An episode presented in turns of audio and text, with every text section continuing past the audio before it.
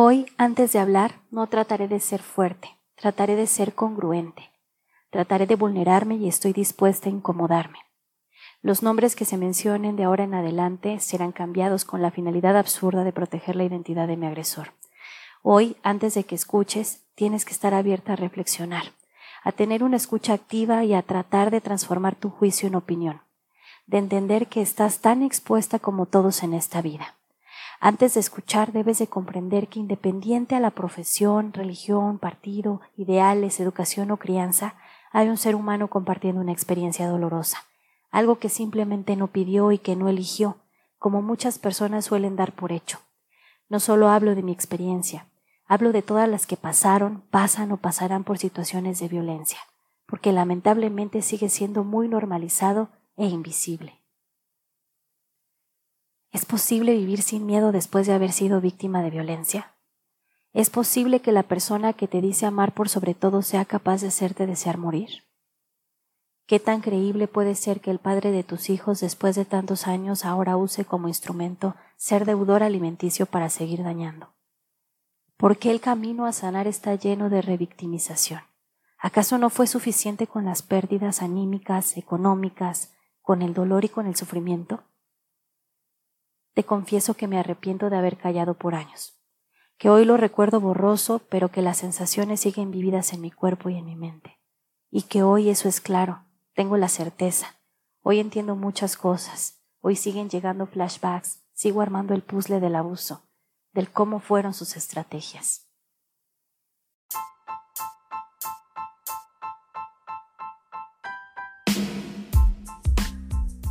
El amor no duele ni es color de rosa, de un amor psicopático, de la violencia a la resiliencia.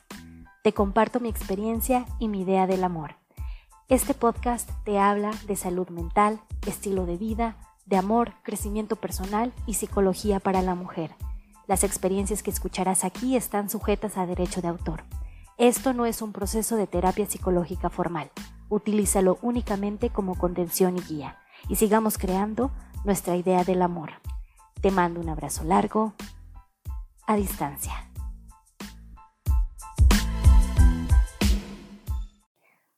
Desde siempre estuve enamorada de la idea del amor romántico. Desde pequeña vivía la fantasía de encontrar una persona que me protegiera y me defendiera, un amor incondicional. En definitiva, concluía a mis 24 años que el bombardeo amoroso enmascarado de un amor romántico es una trampa mortal para el alma. Lamentablemente pocas mujeres lo saben. Yo fui una de ellas.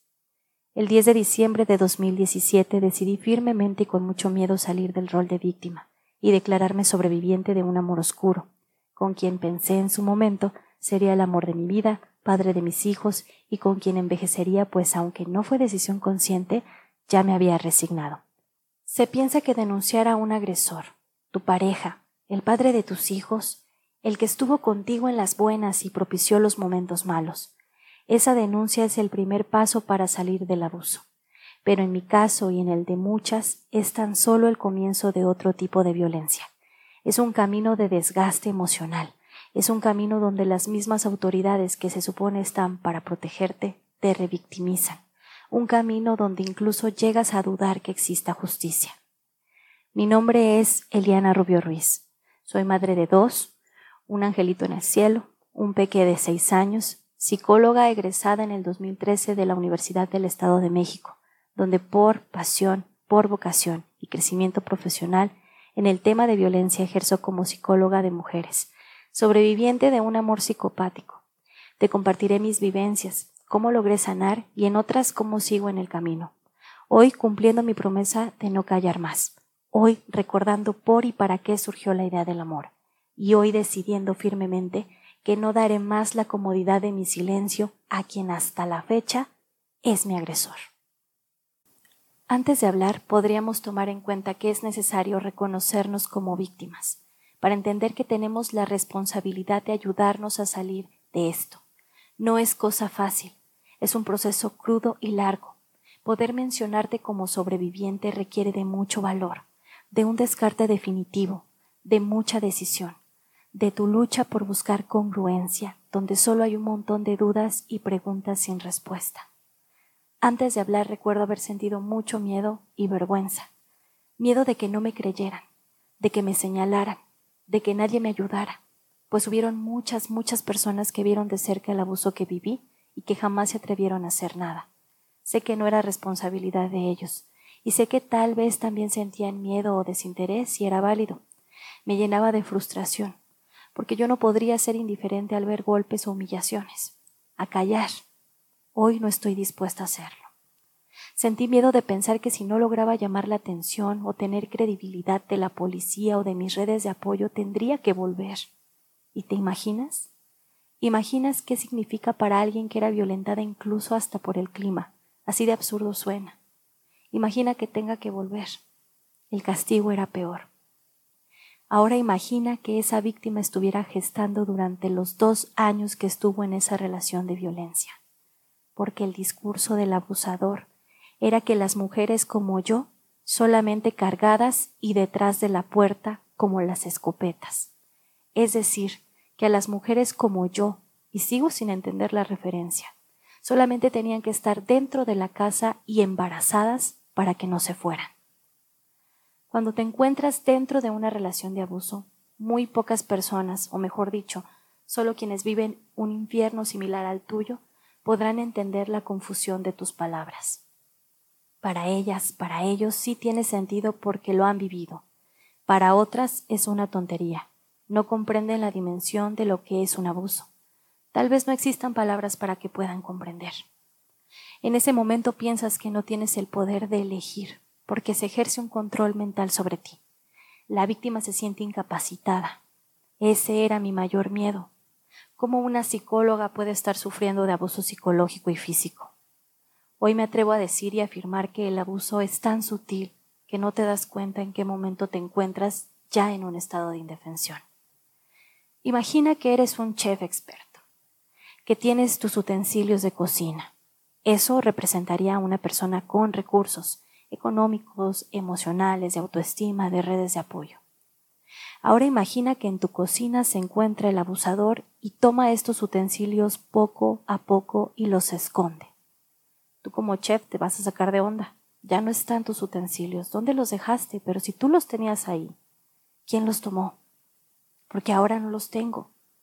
Y no tengo para comprar más. ¿Cómo pudieron desaparecer? Lo mismo pasa con las víctimas. De repente ya no están esos recursos. Eso es lo que se piensa. Es un truco, es una manipulación, es como un mago o como un ilusionista. Desaparecen, entre comillas, tus recursos, te hace pensar que no están y como víctima se te imposibilita y eres incapaz de ver que tienes el poder de elegir salir de ahí. Ese abuso es previo, es un lavado de cerebro sutil, silencioso y casi invisible. Claro que duele salir de ahí. Te confrontarás con muchas otras personas igual que él, con otras muy buenas y llenas de luz. Las personas son crueles, las personas siempre juzgan y cuestionan el abuso. No tienen ni idea de cuántas veces se me ha juzgado. Y fue algo extremista, desde personas que no conozco y que en mi vida las había visto, amigos y hasta mi propio padre. Encontré personas discretas que solo se limitaban a mirarme y hacer como que no sabían, o no se atrevían a decirme que ya sabían que el padre de mis hijos me violentaba muchos otros que decían que seguro yo era quien lo provocaba a él para que me tratara así, porque él era una buena persona. Y es que el abusador justamente navega con una imagen súper cuidada. Es una excelente persona a los ojos de los demás. Son súper amables, a veces hasta fungen como altruistas. Son de familias con valores íntegros, entre comillas, según ellos. Y entiendes hoy que esto tiene un nombre y que se llama juego de la piedad, que todos tienen una imagen que les ayuda a camuflarse entonces viene el juicio. Fuiste tú. Algo le hiciste. Mis amigos me cuestionaban cómo es posible que no haya podido actuar, que yo jamás me hubiera permitido que sucediera algo así, todos incrédulos. Mi padre en su momento me dijo las palabras que me terminaron de matar el alma y de perder la fe. Te lo mereces. Qué bueno que te bajaron de tu nube porque te sientes mucho. Si mi padre pensaba eso, ¿qué pensarían los demás? Pero al final papá también jugó un papel importante en toda la situación de abuso que viví. No fue responsable, pero sí corresponsable. Los perfiles narcisistas son más comunes de lo que te puedes imaginar. La revictimización la viví por parte de las personas que te acabo de decir, por la gente morbosa, que aunque yo no les conocía, se alegraban de saber lo que me había sucedido. Y es verdad que tú ni siquiera sabes por qué, porque estás tan sumida en tu rollo que sientes gacho pero lo dejas pasar. A estas personas se les llama monos voladores. También fui revictimizada por el Ministerio Público, por los juzgados, por la policía. Desconocidos y seguimos contando. Y hoy vuelvo más consciente. Y si de algo sirve esto, aquí estaré, no callando nuevamente. Me ha llegado mucho al ver que los abusadores, los psicópatas narcisistas, siguen integrados y andan comodísimos después de abusar. Y el que ellos anden así es gracias a nuestro silencio. Un día solo de pronto me sentí terapiada por mi propia terapia. Todo se volcó a cuestionarme por qué elegí crear este podcast. Una amiga que es mi ángel de paso me sacudió tanto al decirme cómo el abusador publicaba el amor desmedido por mi hijo, cuando ni siquiera se hace responsable de su manutención, cuando lo veía y solamente lo lastimaba. Me comentó que por qué hablaba yo a medias del abuso psicopático, para qué seguía callando, que aunque atendía a mis pacientes, yo llevaba mi propio proceso, tanto profesional como personal, y este ser oscuro se seguía suministrando de nosotros. No se me olvidó que tengo una causa. Tal vez solo no era la forma de apoyarles a ustedes que me escuchan, que van buscando una idea del amor sana y resiliente, que quieren aprender a amarse. Pero si es por ello es porque tal vez si lo piensas bien, en algún momento han sentido la incomodidad de la cual les hablo.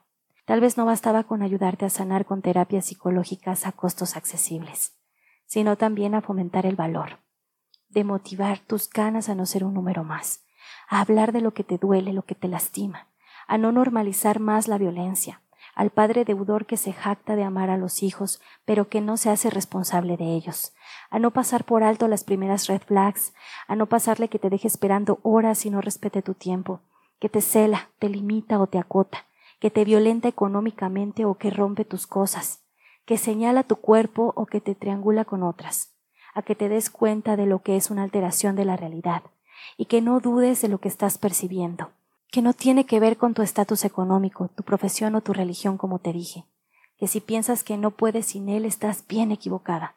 Tal vez ayudar a que con experiencias de vida tan comunes y que se normalizan comprendas el peso de la expresión no estás sola, que los buenos somos más, que realmente somos pro relaciones sanas y que jamás jamás les daremos a nuestros agresores la comodidad de nuestro silencio. Aquí nos vamos a incomodar todos hasta que haya justicia. Y tú que me escuchas, incomódate. Porque cuando algo pasa en tu relación, en tu pre-relación, y te incomoda, ese es un foco rojo. Cuando algo te genera duda, cuando algo se siente mal o no es correcto para ti, estás iniciando en el violentómetro, y la violencia es gradual y va en aumento y no se frena, no es reversible. Yo fui violentada psicológicamente, patrimonialmente, físicamente, sexualmente, y hasta la fecha económicamente por este ser oscuro. Soy psicóloga, soy mujer, soy madre y eso no es motivo de vergüenza.